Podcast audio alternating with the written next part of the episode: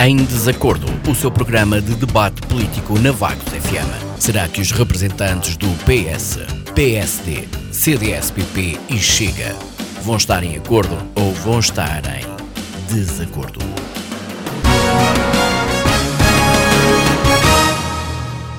Olá, muito boa noite, bem-vindos a mais uma edição do Em Desacordo, depois daquela semana ali de pausa, a semana passada, em que eu tive um problema de saúde e foi-me impossível efetivamente estar presente no nosso programa, mas hoje cá estamos e a discussão vamos uh, trazer o tema da Ministra da Coesão Territorial, Ana Brunhosa, que defende que a construção de um nó de acesso das zonas industriais de Oliveira do Bairro e Anadia são, A1, são uma prioridade.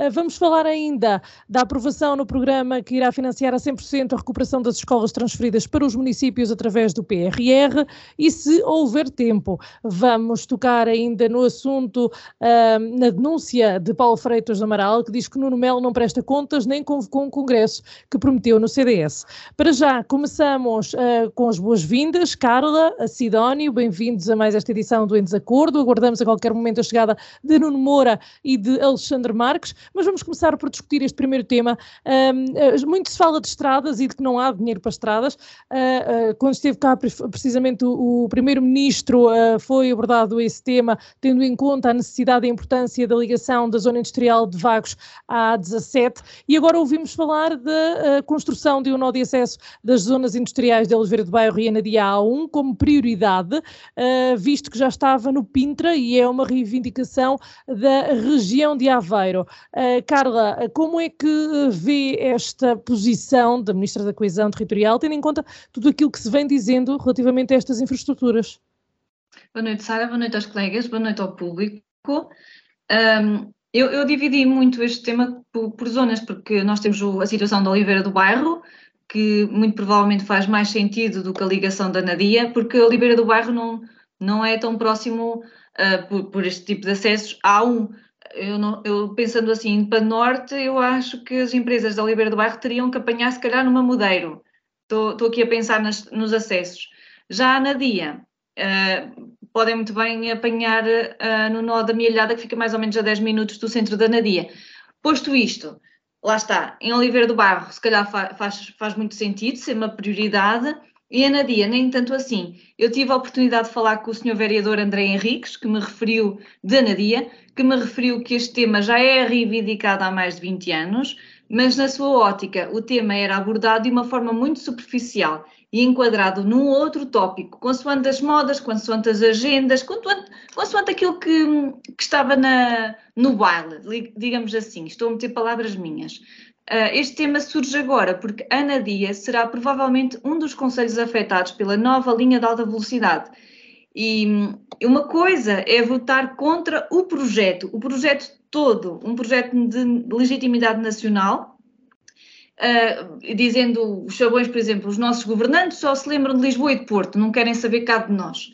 Uh, e esta foi a postura do Executivo Municipal da Anadia, que, que, é, que é liderado pelo movimento independente com origem no PSD. A postura correta aqui, e na sua ótica também na minha, apresentar propostas, negociar uh, os traçados, porque a Nadia pode beneficiar também com esta situação da nova linha de alta velocidade. Na, uh, na nossa zona centro, o que está projetado na, nesta, nesta linha de alta velocidade é intervir só ao nível das plataformas.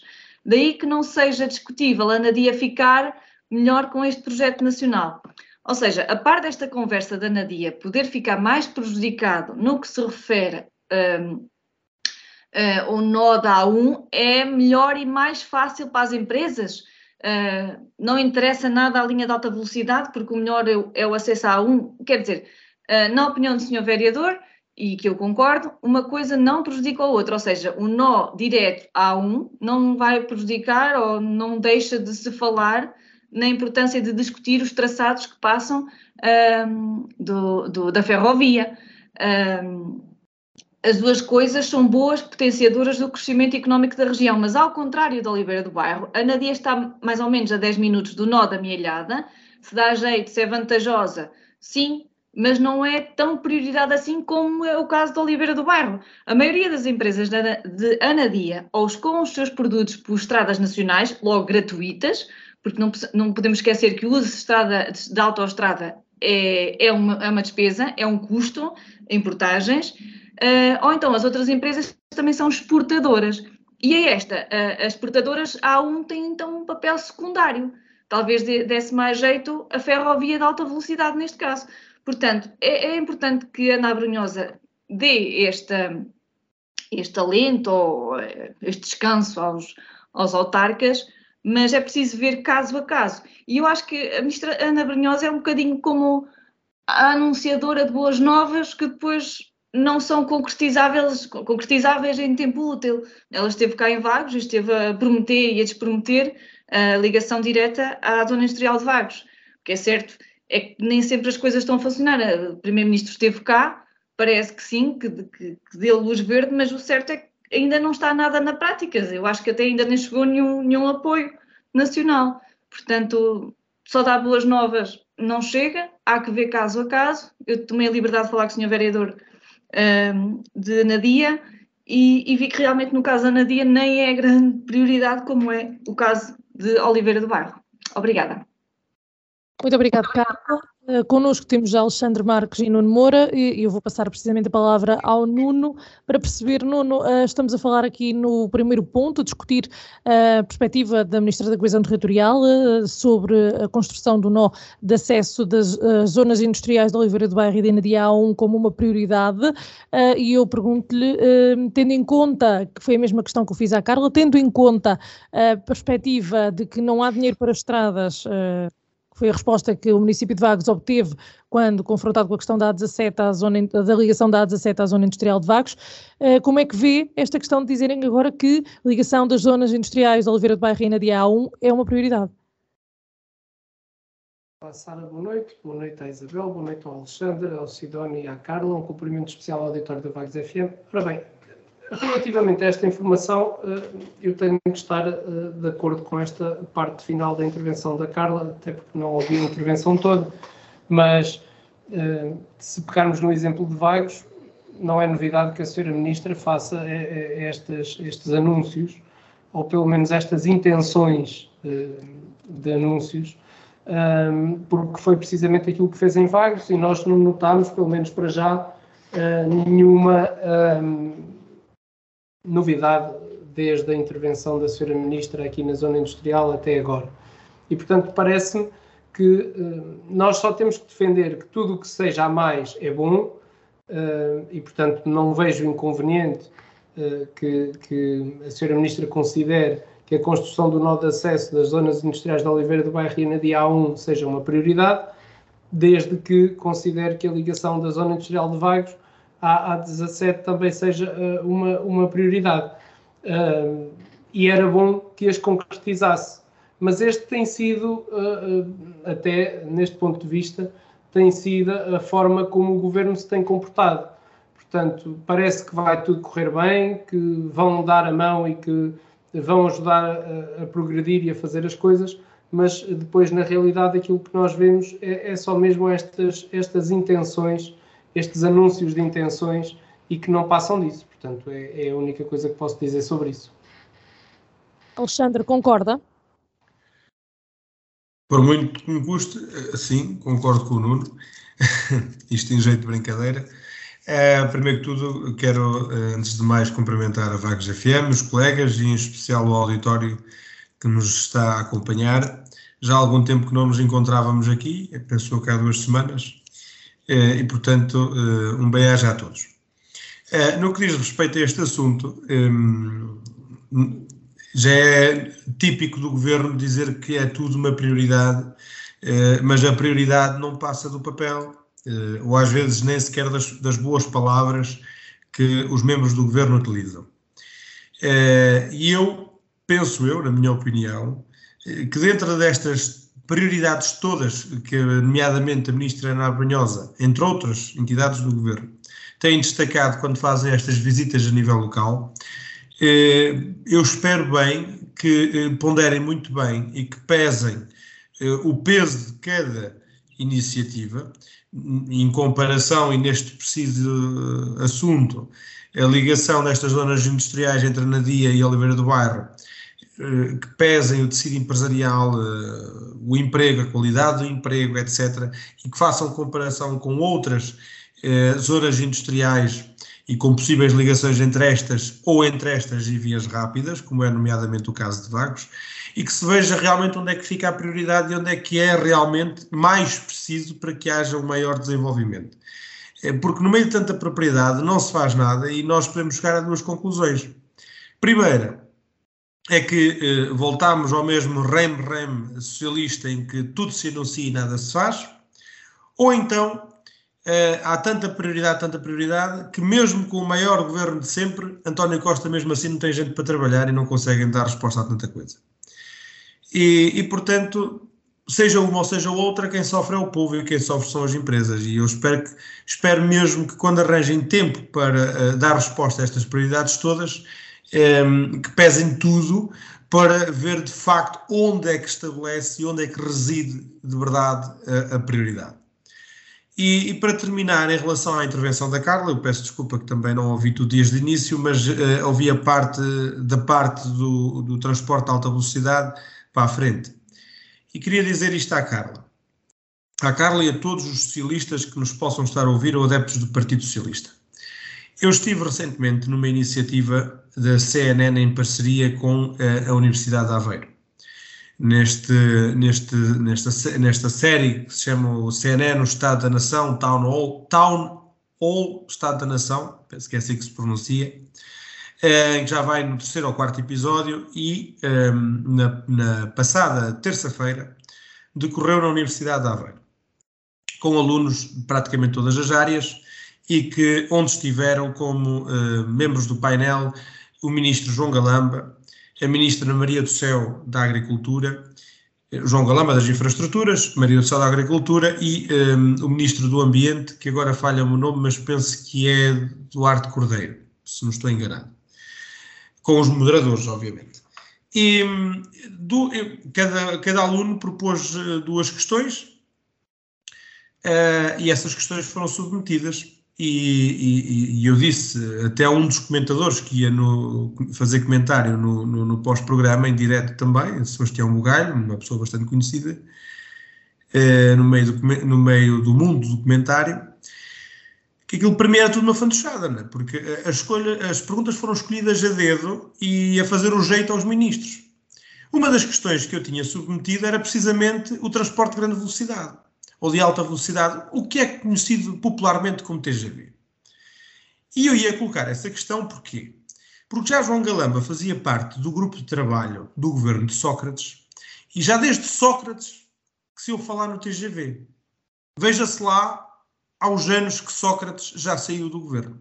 A minha pergunta era simples, eu queria saber eh, se há pelo menos um traçado previsto entre Lisboa e Porto e quando é que este estaria operacional. Já não pedia para o resto do país, só que ligasse as duas grandes metrópoles. É para a minha pergunta não foi, não foi aprovada ou pré-aprovada para que o Sr. Ministro pudesse responder.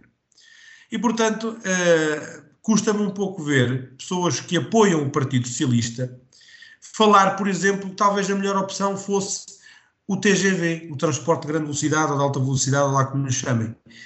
Quando todos sabemos perfeitamente que se calhar nem no nosso tempo de vida, nosso, meu e da Carla, que somos jovens, não querendo desfazer, obviamente, a idade do colega Sidónio e do Nuno Moura, uh, mas se calhar nem no nosso tempo de vida esta obra vai estar concluída. E porquê? Porque todas as obras onde o governo mete mão parecem as obras da Câmara Municipal. Deviam de aprender com o Lidl e com outras empresas assim. E para já é tudo. Muito obrigado.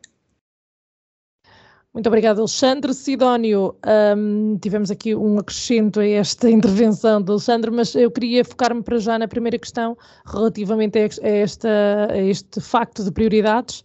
Um, se é realmente só dito da boca para fora ou se acredita que há efetivamente aqui uma lista do que é que é prioritário ou não para o país e para os municípios.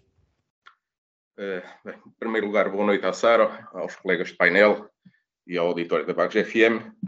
Eh, eu efetivamente vou introduzir aqui uma pequena nuance, eh, porque eh, em matéria de prioridades parece-me estranha a linguagem, para começar, este entusiasmo que foi perceptível, pelo menos através aos olhos da imprensa, que cobriu a visita da Ministra da Coesão Territorial, e parece que houve ali um grande entusiasmo transmitido pela Senhora Ministra em relação às ligações de Oliveira do Bairro e da Nadia à, à Autostrada 1. Um, quase que até parece que já trazia o cheque com ela, por aquilo que eu depreendi da, do que li sobre o assunto. Uh, porque foi esta mesma ministra que esteve na Mistolinha há poucos meses e não demonstrou, aparentemente, na altura, uh, o mesmo entusiasmo em relação à ligação da A17 à zona industrial de Vagos. E nem parece que António Costa o tenha também feito quando esteve recentemente na Unibai. Uh, e estamos a falar de projetos semelhantes e de uma relevância da mesma ordem de grandeza para os municípios referidos. Não vou aqui entrar em, em detalhes técnicos, eu até me parece que realmente eh, Vagos precisaria mais desta ligação do que propriamente Anabi e Oliveira do Bairro, tem ali muitas alternativas por perto, mas há muitos detalhes técnicos sobre a questão que eu não domino e, portanto, não vou muito por aí. Vou dizer apenas que a ligação de Vagos à 17 da zona industrial eh, será pelo menos tão importante como esta. E, e eu lembro também que já tive a oportunidade de, na Assembleia Municipal para expressar a minha perplexidade há uns meses pelo facto de Agda e Aveiro falarem com algum grau de certeza que têm financiamento de 40 milhões de euros ou à volta disso eh, para a via rápida entre as duas localidades, mas não há garantia de 5 milhões que faltam para a ligação da A17 à zona industrial de Pagos. Eh, pode parecer que é animosidade do governo em relação ao executivo vaguense, mas eh, a mim começa a parecer-me que é demasiada animosidade junta. E eu eh, acrescento também um dado aqui a esta questão, é que lembro também que esteve aberto um processo negocial com a IP Infraestruturas Portugal, eh, onde o Presidente da Câmara manifestou a intenção de ser inflexível nas negociações sobre a transferência de competências da Nacional 109 para o município, e a transferência não se concretizou. Eh, e lá foi o Presidente da Câmara para a Unibike puxar na manga do Primeiro-Ministro a propósito deste assunto, também sem grandes desenvolvimentos até ver. E se calhar aqui é a questão que eu vou colocar, há algum fundamento para esta animosidade do Governo da República e dos organismos públicos nacionais em relação ao executivo vaguense. Eh, lá diz o povo na sua sabedoria que não se apanham moscas com vinagre. Eh, e temos visto muito, muito vinagre vindo da parte do Presidente da Câmara, pelo menos com alguma oposição local é bem visível. Eh, portanto, ponho a questão se esta postura com o Governo da República e os organismos públicos não estará a ser um bocado semelhante.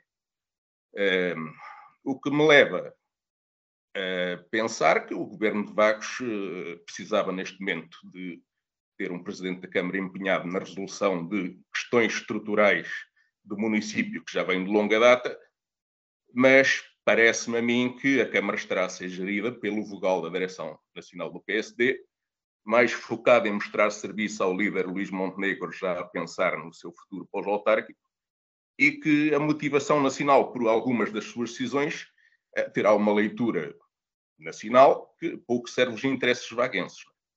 Isto, naturalmente, é mau para vagos e provavelmente nada servirá nas expectativas criadas em relação à aprovação do líder do PSD, que me parece uma provável aposta no cavalo errado, pois as notícias que por aí circulam, e veja-se, por exemplo, a capa recente, semanário e tal e qual, mostram que Luís Montenegro é um líder, provavelmente a prazo, e que já é incapaz de garantir aplausos dentro do próprio grupo parlamentar do PSD. Muito obrigado. Muito obrigado. Caso não haja nada mais a acrescentar, podemos avançar para o segundo tema. Muito bem.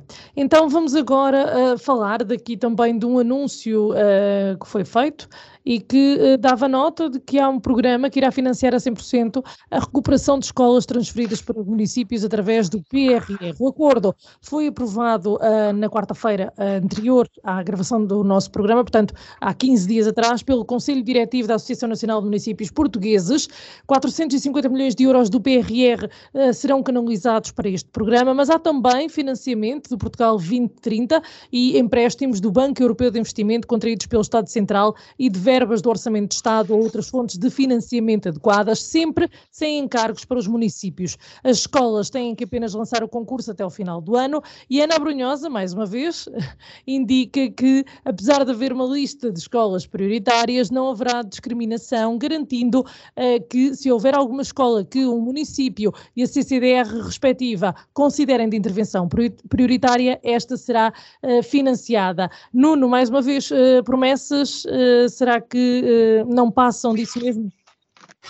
Sara, a notícia é boa. Se efetivamente a recuperação das escolas transferidas para os municípios forem financiadas a 100%, é uma boa notícia. Agora, é, é muito vago a forma como foi apresentada esta notícia. Nós não sabemos quais são os critérios, apesar da Sra. Ministra dizer que se houver alguma escola com necessidades especiais que sejam reconhecidas pelo município e pela CCDR, essa escola não, não uh, ficará de fora. Contudo, são palavras e, portanto, só no momento certo é que, é que poderemos atestar da veracidade desta intenção, mas que a intenção é boa, é, eu sou um defensor de uh, que se deve aproveitar os programas de financiamento o mais possível e, portanto, uh, se este correr bem, melhor ainda para as estruturas das nossas escolas que passaram para a competência da Câmara Municipal e que, obviamente, necessitam de, de intervenção. Alexandre, boa notícia para as escolas, mas estamos a falar de escolas de todo o país a necessitar possivelmente de melhorias. Muitas escolas a nível nacional precisam de melhorias, eh, não só escolas do, do primeiro ciclo, como do segundo, do terceiro e até do secundário. Eh, e não só, também escolas, algumas escolas, especialmente na área dos politécnicos, eh, portanto a nível superior, também precisavam de algumas intervenções pelo menos daquelas a que eu tenho conhecimento, ainda conheço, ainda conheço algumas. Um, ehm, aqui no nosso Conselho de Vagos uh, temos uma mais experiência com boas notícias como esta uh, em face à, à, sua execução. E, portanto, não querendo entrar aqui em mais debates, porque não quero agoirar a coisa, espero bem que esta notícia que de facto resulte e que, surte, e que surta uh, impactos na qualidade das nossas infraestruturas escolares. Uh, e espero mesmo bem também, para finalizar, que o governo não ehm, ponha a sua ideologia à frente daquilo que é de facto, e volto aqui ao tema das prioridades, uh, aquilo que são prioridades, e neste caso as prioridades das escolas que albergam os nossos jovens, que são o nosso futuro, portanto os alunos, uh, e que não faça distinções eh, obviamente que tem que fazer distinções com o privado, o privado é privado, mas que não faça distinções entre escolas públicas eh, ou escolas de contrato de associação, como é, por exemplo, o Colégio de Calvão, eh, porque prestam um serviço público eh, e, e, até um serviço bastante mais económico eh, para aquilo que é a administração central do que aquilo que é, por exemplo, o custo de uma, de uma escola inteiramente pública e merecem tanta atenção como qualquer outra escola. E, portanto, eu aqui espero bem eh, que as prioridades sejam definidas pelas necessidades das escolas eh, e não eh, que sejam definidas pela ideologia da esquerda que nos representa. Muito obrigado. Muito obrigado, Alexandre. Sidónio, na sua perspectiva, é efetivamente um bom investimento, suponho?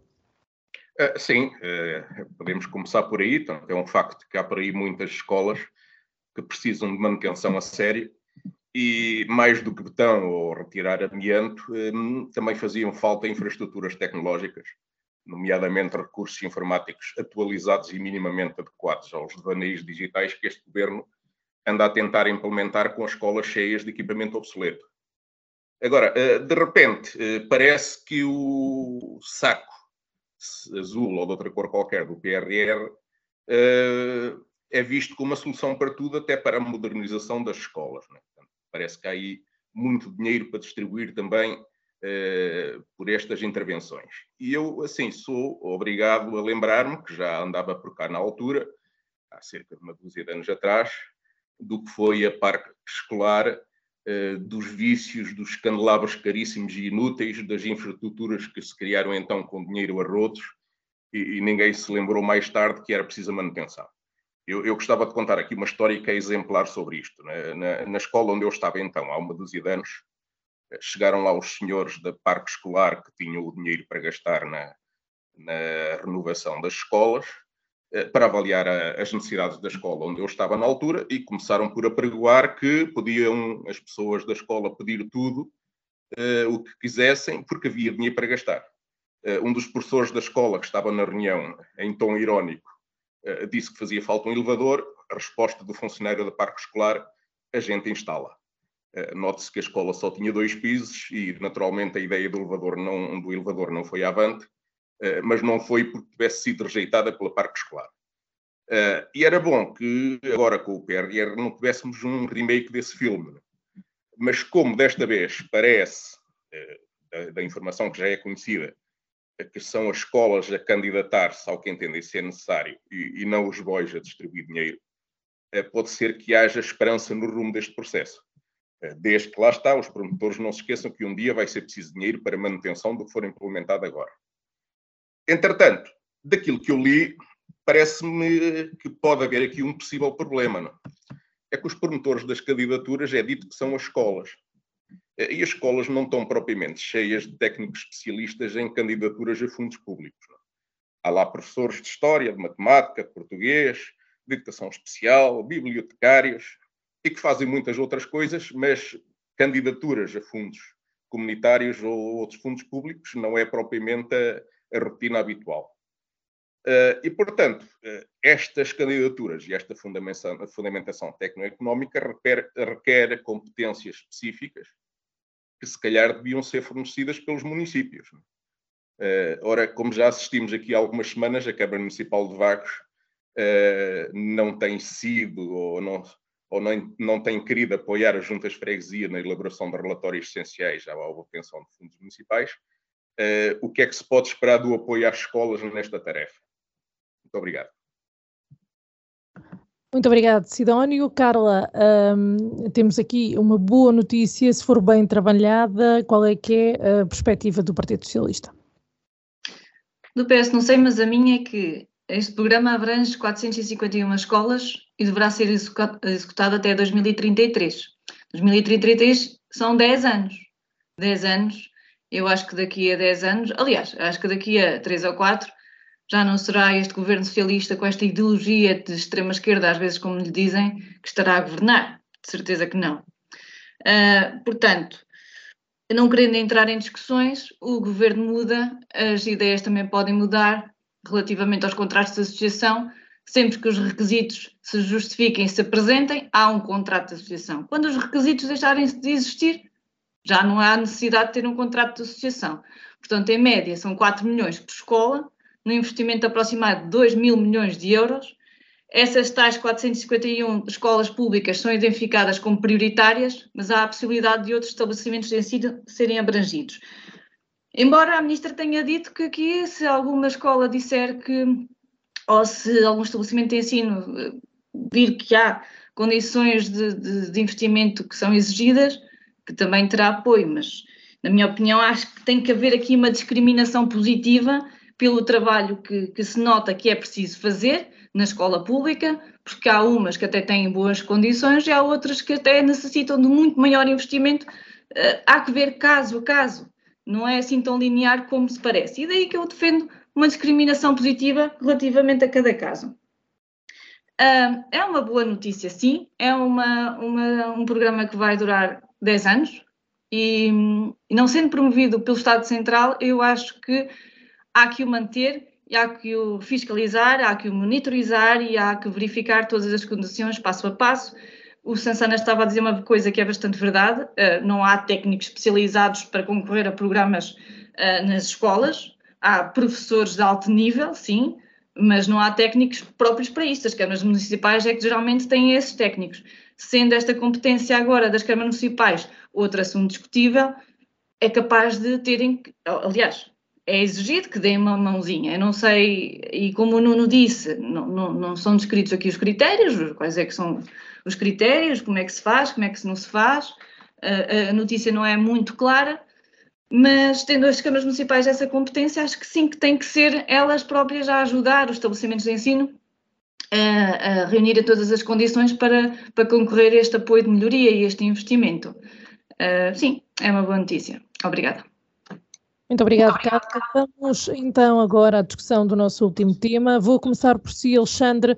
Um, foi feita uma denúncia à comunicação social por Paulo Freitas do Amaral, que diz que Nuno Melo não presta contas nem convocou o congresso uh, que prometeu ao CDS. Uh, o grupo de militantes do CDS Defensores de Rigorosamente ao Centro, liderado por Paulo Freitas do Amaral, solicitou à Secretaria-Geral no mês de maio, sem qualquer resposta, ao número atual de militantes do partido com as cotas em dias, com a finalidade de preencher os requisitos mínimos para convocar congresso com vista à eleição de um novo líder. Este número atualizado de militantes com as cotas em dia nunca foi conhecido desde que Nuno, Nuno Melo é líder, peço desculpa.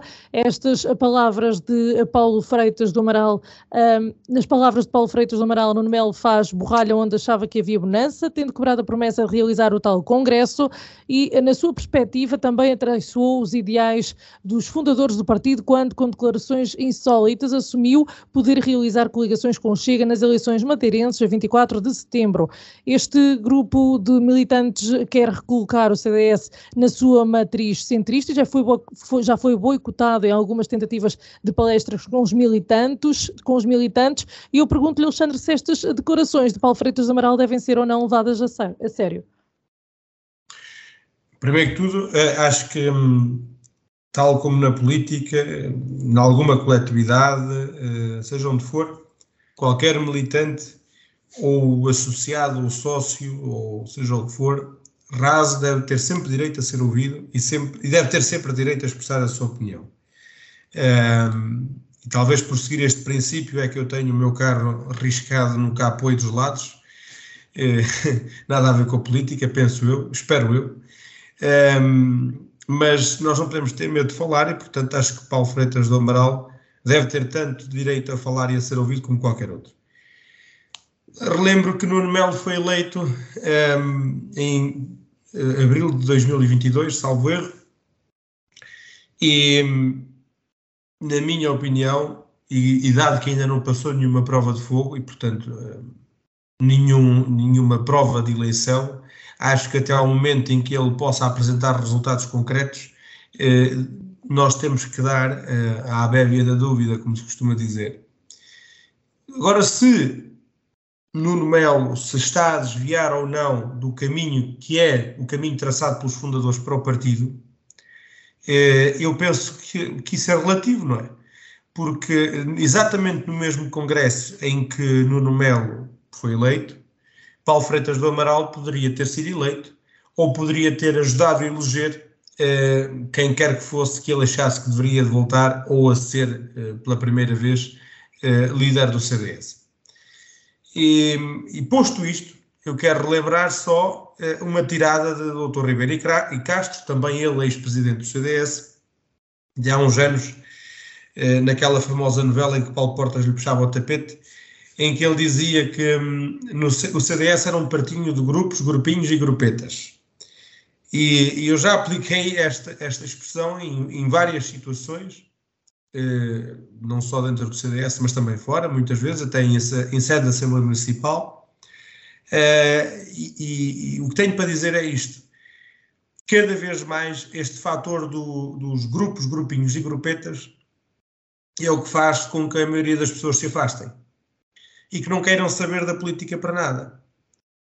Uh, e dentro do CDS aquilo que está a acontecer é que todos querem fazer, todos acham que aquele caminho é que é o melhor, mas a verdade é que não se deixa fazer quem tem legitimidade para o fazer. O mesmo aconteceu com Assunção Cristas, o mesmo aconteceu com Francisco Rodrigues dos Santos e o mesmo está a acontecer com o Nuno Melo. E é engraçado que isto aconteça, não é? Ainda no passado fim de semana uh, decorreu no Covão do Lobo uma iniciativa da, da Juventude Social Democrata de Vagos, em que houve muitas pessoas a aderir, especialmente jovens, não é? Era um freguesias cup, penso que é assim que funciona, portanto é um evento de futebol. E eu atrevo-me a dizer que eh, certamente 80 ou mais por cento das, dos jovens que lá estavam não querem saber da política para absolutamente ou rigorosamente nada, eh, nem sequer são militantes, sócios ou apoiantes, e, e, mas se for preciso, na hora das eleições, vão votar uh, por pedido do amigo, ou porque conhecem este, ou porque conhecem aquele, e vão beber uns copos não sei o quê. O que não é mau irem votar, atenção, seja onde for, vão votar, ao menos cumprem com o seu dever, não é?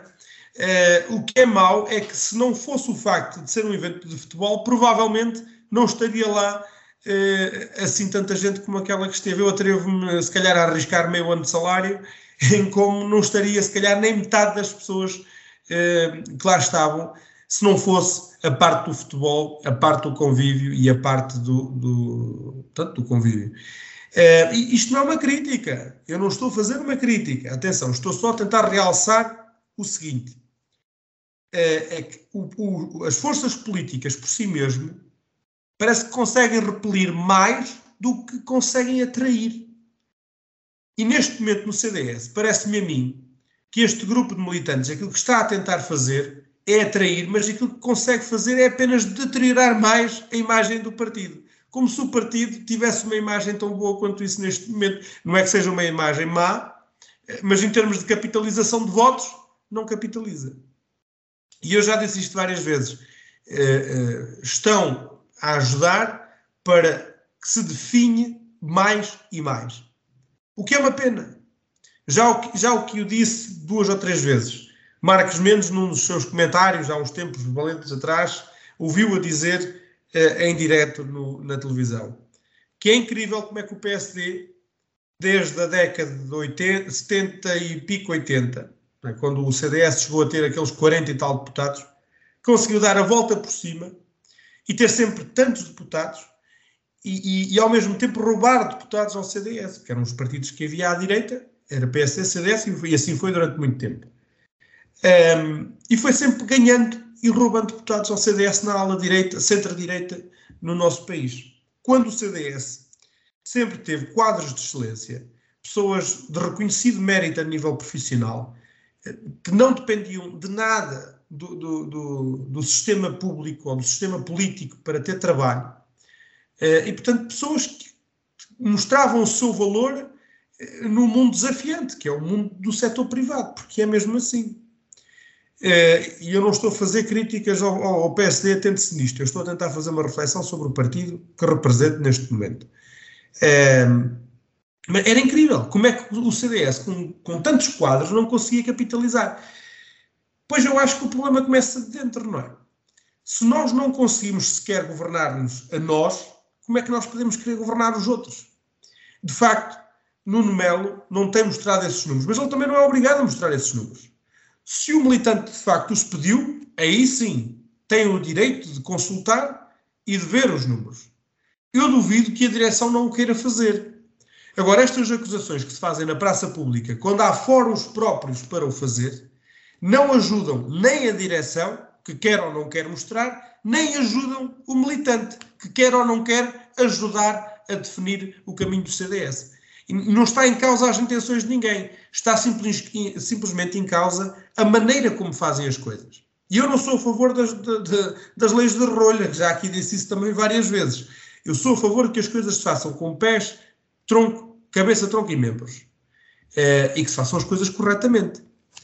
e não me parece que tenha, que tenha sido isso que se tenha uh, vindo a fazer de há 10 anos, mais ou menos 10, 15 anos, esta parte, ainda no tempo de Portas, Portanto, há 10 a 15 anos esta parte não parece que tenha sido isso uh, que tenha vindo a acontecer.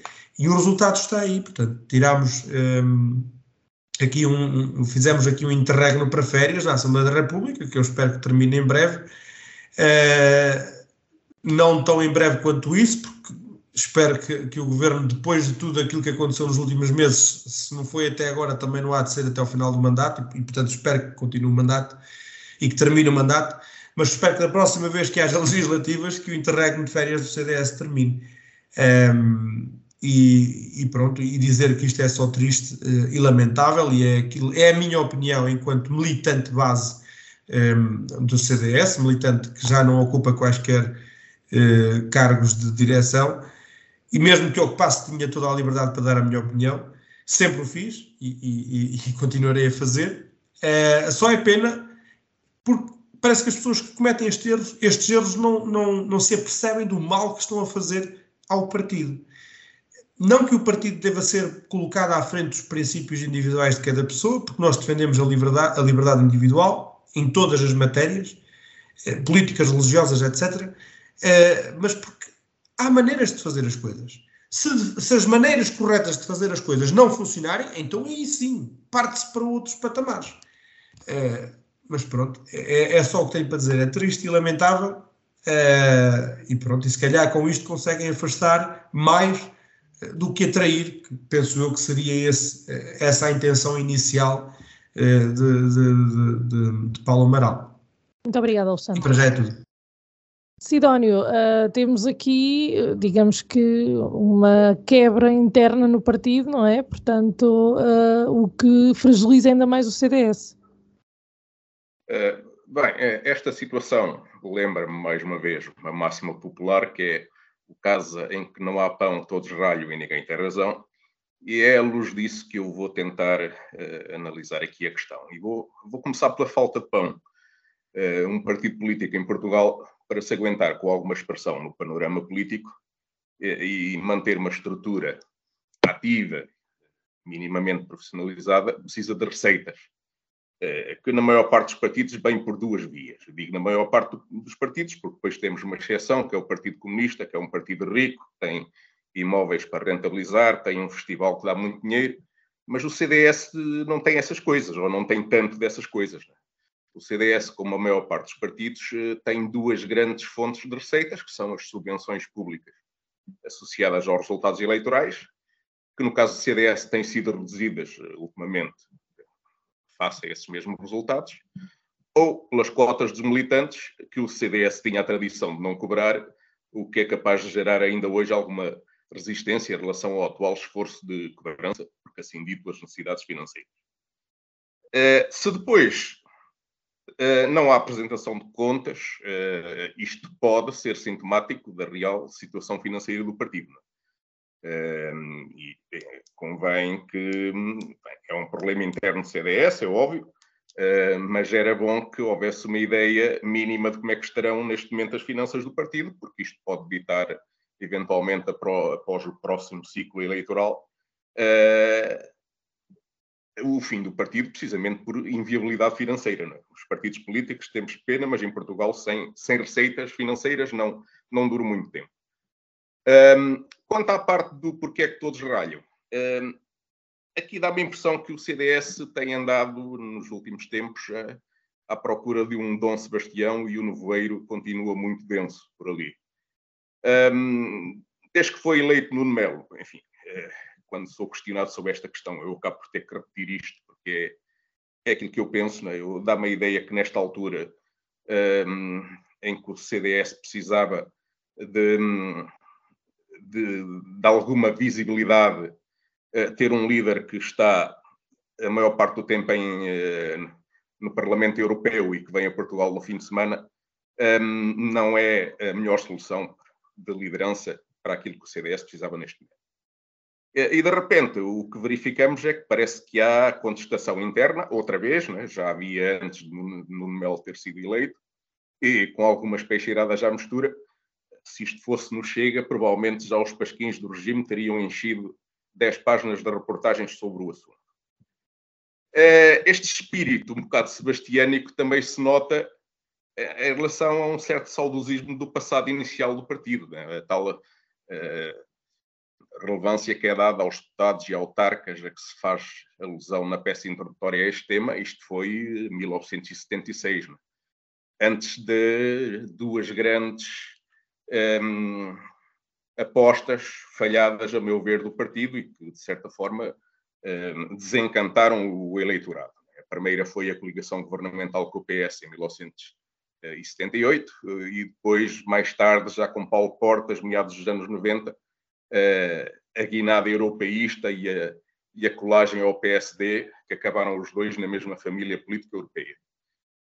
Um, mas, aparentemente, estes atuais militantes que questionam a liderança desta forma também não estarão a aprender muito com estes erros do passado. Pois o que me parece que está a acontecer aqui é que estão a aderir um bocado às linhas vermelhas do PS e do PSD, quando põem em causa a coligação, eh, ou a possível coligação com o Chega na Madeira, eh, isto só revela, se calhar, que não tem percebido o que é que tem conduzido o CDS à irrelevância e já agora também não percebe o que é que tem dado força ao Chega nos últimos tempos. Muito obrigado. Muito obrigado, Sidónio. Carla. A verdade é que se Montenegro percorre o país a fazer campanha eleitoral como candidato a primeiro-ministro, mortinho que o governo caia, do CDS em particular de Nuno Melo não se ouve falar. Quer concordemos ou não com a, com a forma como a comunicação social influencia a opinião pública, o certo é que são uma ferramenta importante de divulgação do trabalho dos partidos políticos, porque são mesmo influenciadores da opinião pública, para o bem e para o mal. No mês passado, Nuno Melo falou publicamente sobre possíveis acordos políticos na Madeira à direita para, ver, para vencer o Partido Socialista nas próximas eleições de, do, para o Governo Regional da Madeira e acho até que foi bastante claro sobre o assunto e podemos pensar cá pelo continente, podemos fazer um, um paralelo. Uh, Nuno Melo criticou a atitude do Chega e da Iniciativa Liberal Açores como irresponsáveis, mas entretanto Rui Barreto alinha com Miguel Albuquerque que diz que todos os diálogos e pontos devem ser concretizados. O interessante é que em maio, o mesmo Rui Barreto, acreditando na maioria absoluta junto com o PSD, dizia que não queria inquilinos instáveis como o Chega e a Iniciativa Liberal, ou seja, de um mês para o outro, a opinião muda consoante as sondagens. É que chega a ser confuso e eu compreendo que os militantes centristas também estejam.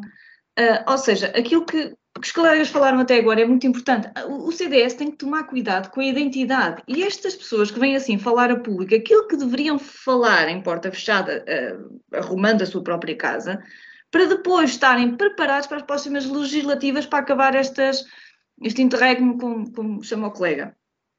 É mesmo muito, muito, muito importante que o CDS se, se reflita, que eles conversem uns com os outros, reflita aquilo que está a ser. Eu, eu, eu não quero falar, falar da vida interna dos partidos, porque eu não estou lá dentro, não estou na vida interna do, do CDS, mas o que me dá a sensação é que o CDS representa um pensamento mais conservador uh, que nem sempre pode estar adequado aos dias de hoje, às exigências da atualidade.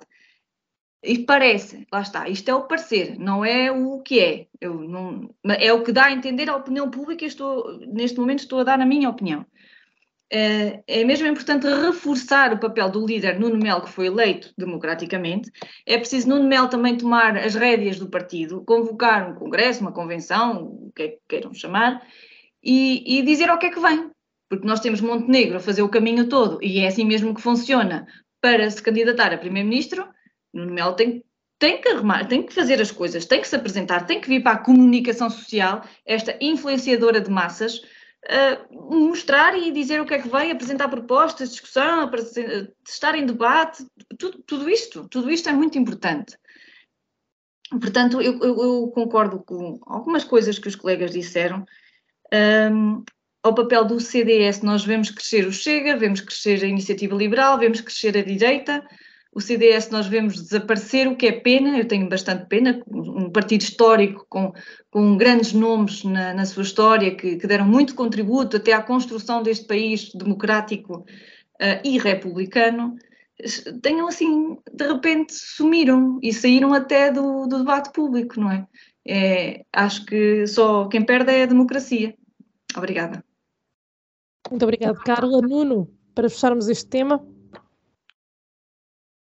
Ora bem, Sara, eu confesso que numa fase inicial tive que hum, fazer uma pesquisa de quem era o Nuno Melo. Já, até já, já me tinha esquecido uh, quem seria o Nuno Melo. Uh, porque, na verdade, não fosse este caso, nós não ouvíamos falar do, do, do Nuno Melo.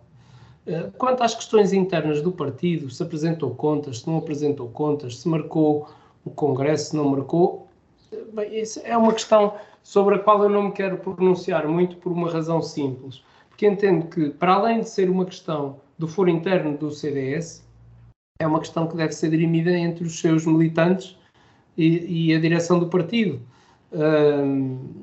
quanto às contas, eu penso que existem regras para todos os partidos e que devem ser cumpridas. E, portanto, se não forem cumpridas, isso terá consequências, nomeadamente uh, consequências jurídicas.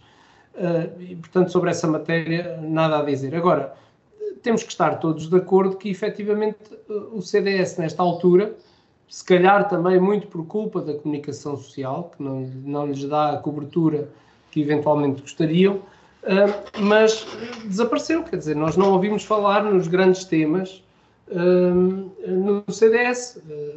Pelo contrário, ouvimos muitas vezes falar o Chega sobre os grandes temas e no Chega e E eu penso que a própria comunicação social e até os próprios partidos, que muitas vezes falam no Chega, como eu estou a fazer agora, se esquecem que acabamos por lhes dar mais importância do que aquela que se calhar lhes queríamos dar. Eu não estou a dizer que é, é dar mais importância do que aquela, aquela que, que o Chega tem, mas do que aquela que gostaríamos de dar. No caso do CDS, tem sido ao contrário. Quer dizer, o CDS desapareceu do panorama político português, raramente ou nenhumas vezes, e confesso-vos que ultimamente, atendendo à, à situação profissional, nomeadamente do facto de, estarmos no período antes das férias judiciais e, portanto, estar assoberbado de trabalho, uh, não tenho visto todos os telejornais, mas procuro, quando tenho um bocadinho, puxar para trás na televisão e ver, e acho que nunca, não me lembro de, nos últimos tempos, ter visto alguma intervenção sobre qualquer matéria uh, do CDS. E, portanto, isso sim é preocupante.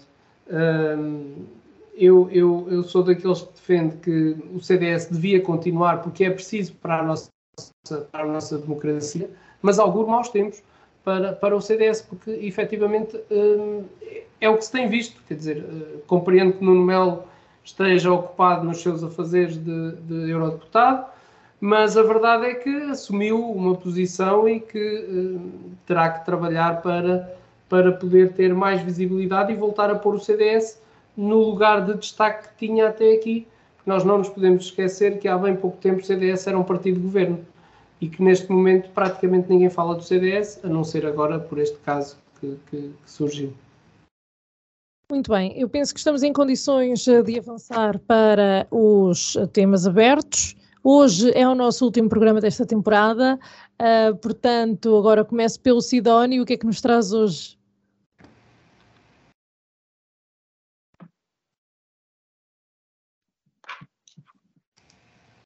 Bem, um, ehm, isto como estamos quase uh, no início da silly season, uh, seria de esperar que o tema recorrente dos últimos tempos que não voltasse, mas é, é, é por aí que eu vou uh, neste último programa, que é a corrupção e o tráfico de influências que não, que não larga o país. Uh, tivemos a 13ª demissão no governo em 15 meses, uh, desta vez do secretário de Estado por causa de negociatas várias na defesa, incluindo uma avença de um trabalho que ele terá feito ainda antes de estar no governo, eh, mas que supostamente só recebeu dinheiro e o trabalho não aparece. Eh, num primeiro momento, o Primeiro-Ministro pareceu desvalorizar a existência de corrupção, afirmando algo do género que os portugueses não se preocupam com isso. Eh, mais tarde, lá veio dizer que, afinal, até leva a corrupção a sério eh, só não disse que as afirmações anteriores tinham sido produzidas quando estava com sono, como aconteceu uns meses antes, a propósito da inundação da sua garagem. Agora, acontece que se do lado da atual maioria absoluta estamos assim, eh, do lado da possível alternativa eh, não aparenta estarmos melhor. O deputado do PSD, Joaquim Pinto Moreira, apanhado na Operação Vortex e acusado de corrupção e tráfico de influências, deu o triste exemplo de reassumir o seu lugar no, no Parlamento, apesar do processo judicial em que está envolvido, para incómodo, sobretudo, do líder do partido, do seu partido. Eh, como se isto não bastasse, o ex-líder Rui Rio e instâncias várias do PSD foram alvo de buscas devido a possíveis promiscuidades no uso de dinheiros públicos entre funções parlamentares e partidárias. Eh, eu aqui admito que o motivo das buscas não justifica o aparato envolvido e que as práticas apontadas até sejam comuns em uh, outros partidos. Uh, o que eu acho estranho nesta questão, e ao contrário de muitos comentadores conceituados da nossa praça e políticos vários afetos ao centrão, é que parece uma desconsideração pela independência dos poderes judiciais vir questionar as práticas do Ministério Público apenas porque desta vez elas nos bateram à porta. Uh, os próprios jornalistas uh, apanharam nesta questão por tabela porque estavam no local próprio a dar conta do que havia para ser noticiado, estavam a fazer o seu trabalho. Uh, isto revela bem o quanto o poder neste país também se esforça por promover uma imprensa tutelada e subserviente e que só noticia aquilo que convém. todas estas questões envolvem gente que devia ser mais responsável e mais respeitadora dos vários órgãos judiciais e da imprensa o próprio Rui Rio, ou o Presidente da Assembleia da República, que pelo cargo que ocupa devia demonstrar mais recato quando fala em questões que mexem com a separação de poderes ou com a liberdade de imprensa. Pelo menos eh, com esta intervenção do Presidente da Assembleia da República ficamos a perceber melhor porque é que ele fala como fala do Partido Chega, é porque não respeita nada nem coisa nenhuma. Muito obrigado. Muito obrigado, Sidónio. Eh, Carla, temas livres desta semana? Eh, são dois, já que é o último programa. O primeiro é um tema nacional e o segundo é um desabafo. Esta segunda-feira, a Polícia Judiciária lançou uma grande operação na, em toda a zona de Lisboa com o objetivo de desmantelar uma rede de auxílio à imigração ilegal e de falsificação de documentos. Há vários alojamentos onde estas pessoas estão à espera de um rumo para a sua vida após promessas bonitas e caras. A troco de dinheiro, uns quantos chicos espertos prometiam tratar toda a burocracia no site do Sistema Automático Pré-Agendamento do CEF, tinham o papel de inscrição como manifestação de interesse, talvez, se tinham ou não, mas não tinham os documentos exigidos que deveriam ser submetidos nesse portal.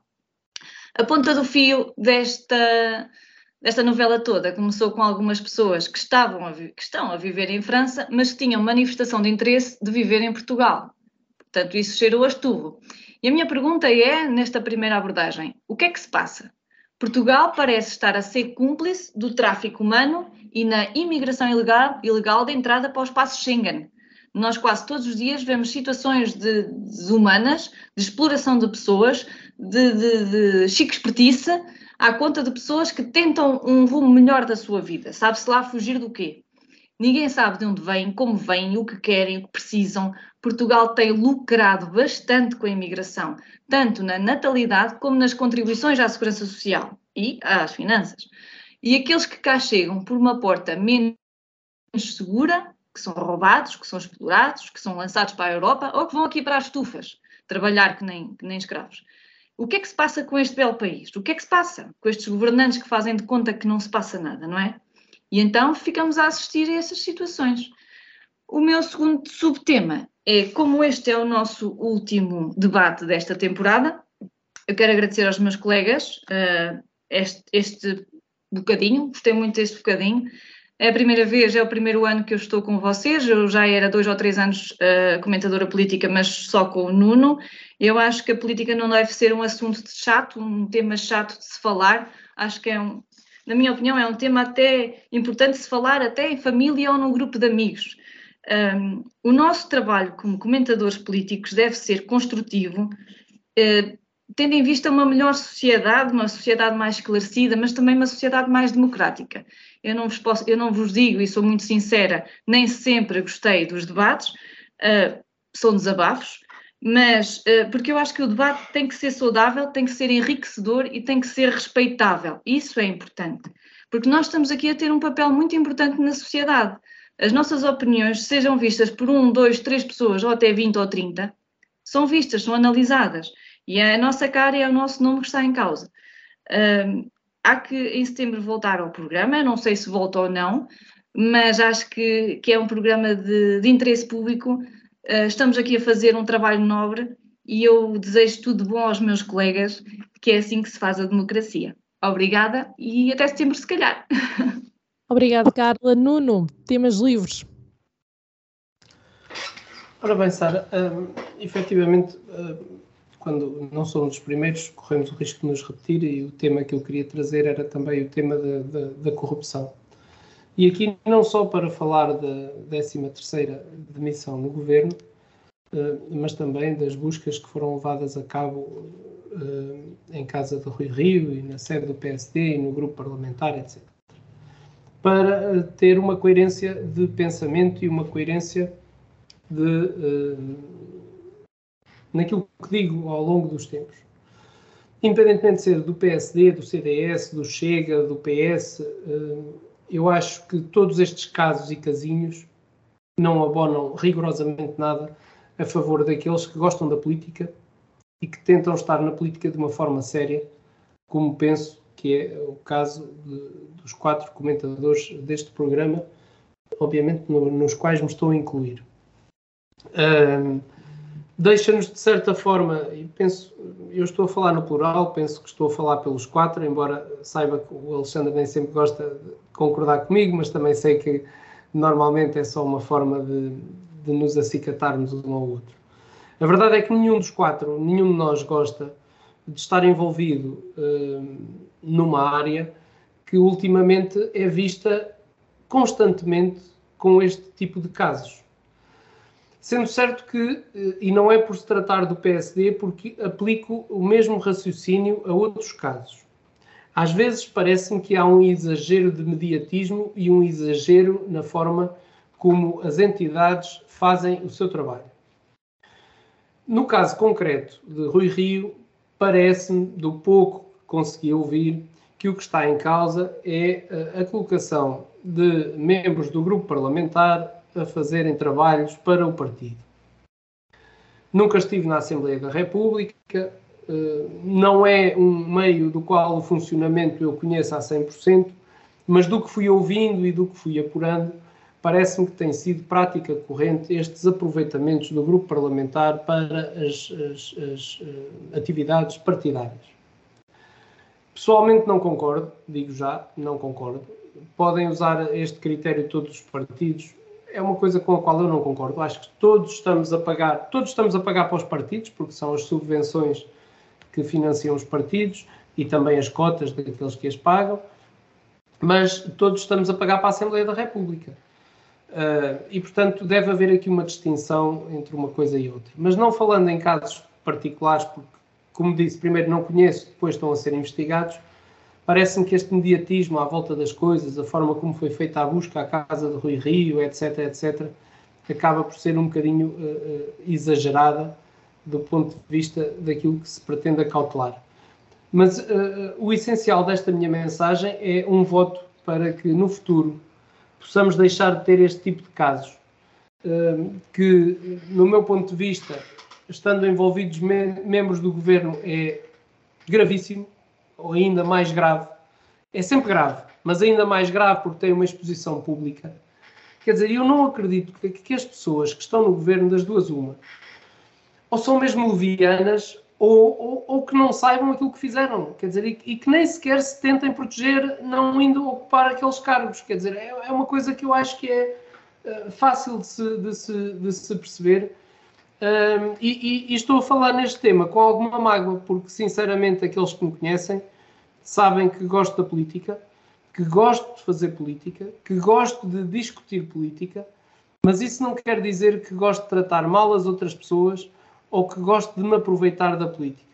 Muito pelo contrário, e penso que os quatro de nós que estamos aqui sabemos que a maior parte das vezes acabamos por perder alguma coisa com a política, porque se é necessário ir a um congresso, temos despesas para ir ao congresso, se é necessário ir a uma atividade, temos despesas para ir a essa atividade, não, não, são, não é o partido que nos paga essas despesas e, portanto, uh, isto é um bocado como o voluntariado uh, uh, e, portanto, deve estar nisto quem gosta.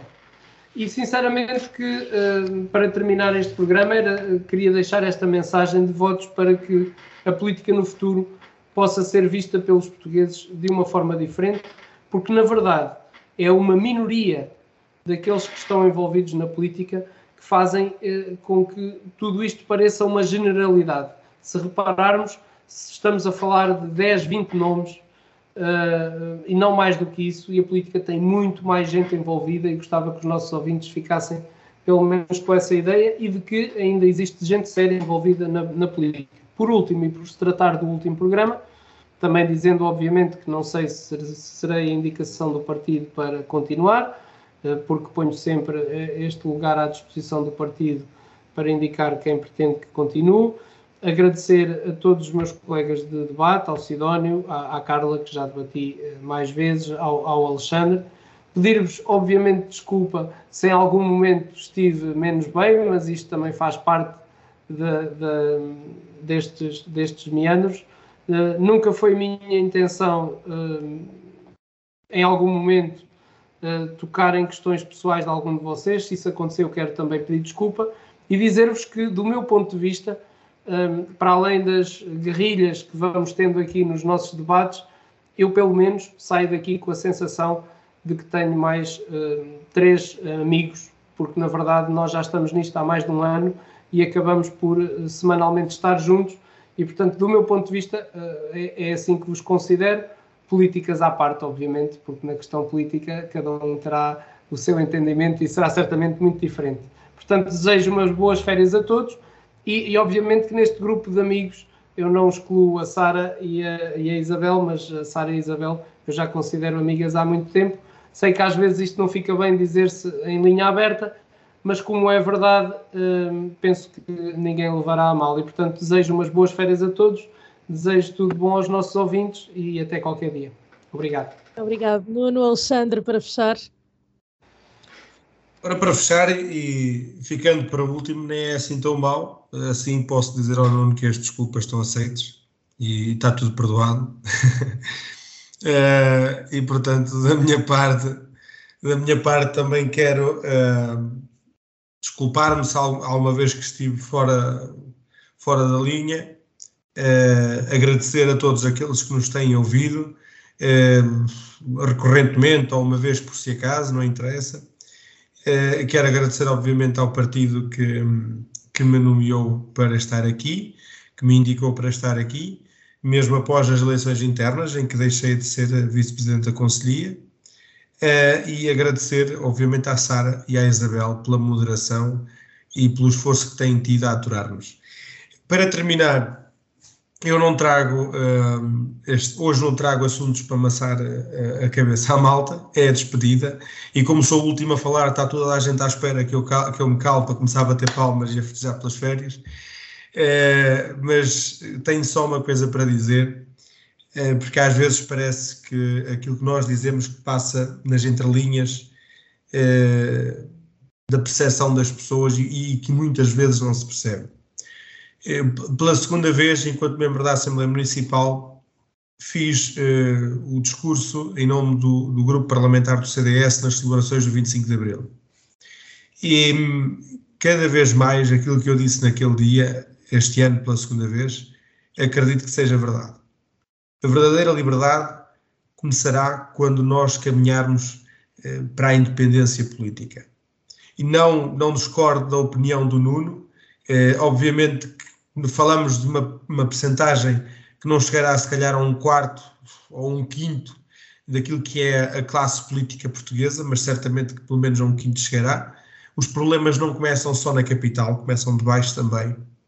Uh, mas o pior problema de todos não é o facto de existir corrupção, é o facto de nós, eleitores, permitirmos que os mesmos de sempre continuem a fazer o mesmo de sempre. E, e, tudo começa por começarmos a cumprir cada vez mais o nosso dever. E, e se nós temos que nos eh, abster de ter partido, se temos que nos abster de, de nos associarmos a alguém para que possamos cumprir serenamente o nosso dever, então que seja. Mas cumpram o vosso dever, porque isto tem que ser rotativo. Não podem ser sempre os mesmos. Apenas sangue novo pode acrescentar valor novo e eu roubo esta expressão uh, a um dos nossos candidatos à Câmara Municipal de Vagos, de 2017, o engenheiro João Domingos, porque concordo plenamente com a expressão. Só sangue novo gera mais valor e valor novo. E, portanto, convido-vos a todos, porque ainda vamos a tempo, faltam cerca de dois anos para as próximas eleições autárquicas, e como isto é uma, uma rádio local, dirijo-me especialmente para os municípios vaguenses, convido-vos a todos a interarem-se sobre as forças políticas que estão representadas no nosso município. Não têm que se filiar, não têm que se associar. Interessem-se. Eh, pegam no telefone ou no Facebook, mandam uma mensagem, visitam as nossas páginas, umas mais atualizadas do que outras, mas não interessa, ehm, e, e pesquisem.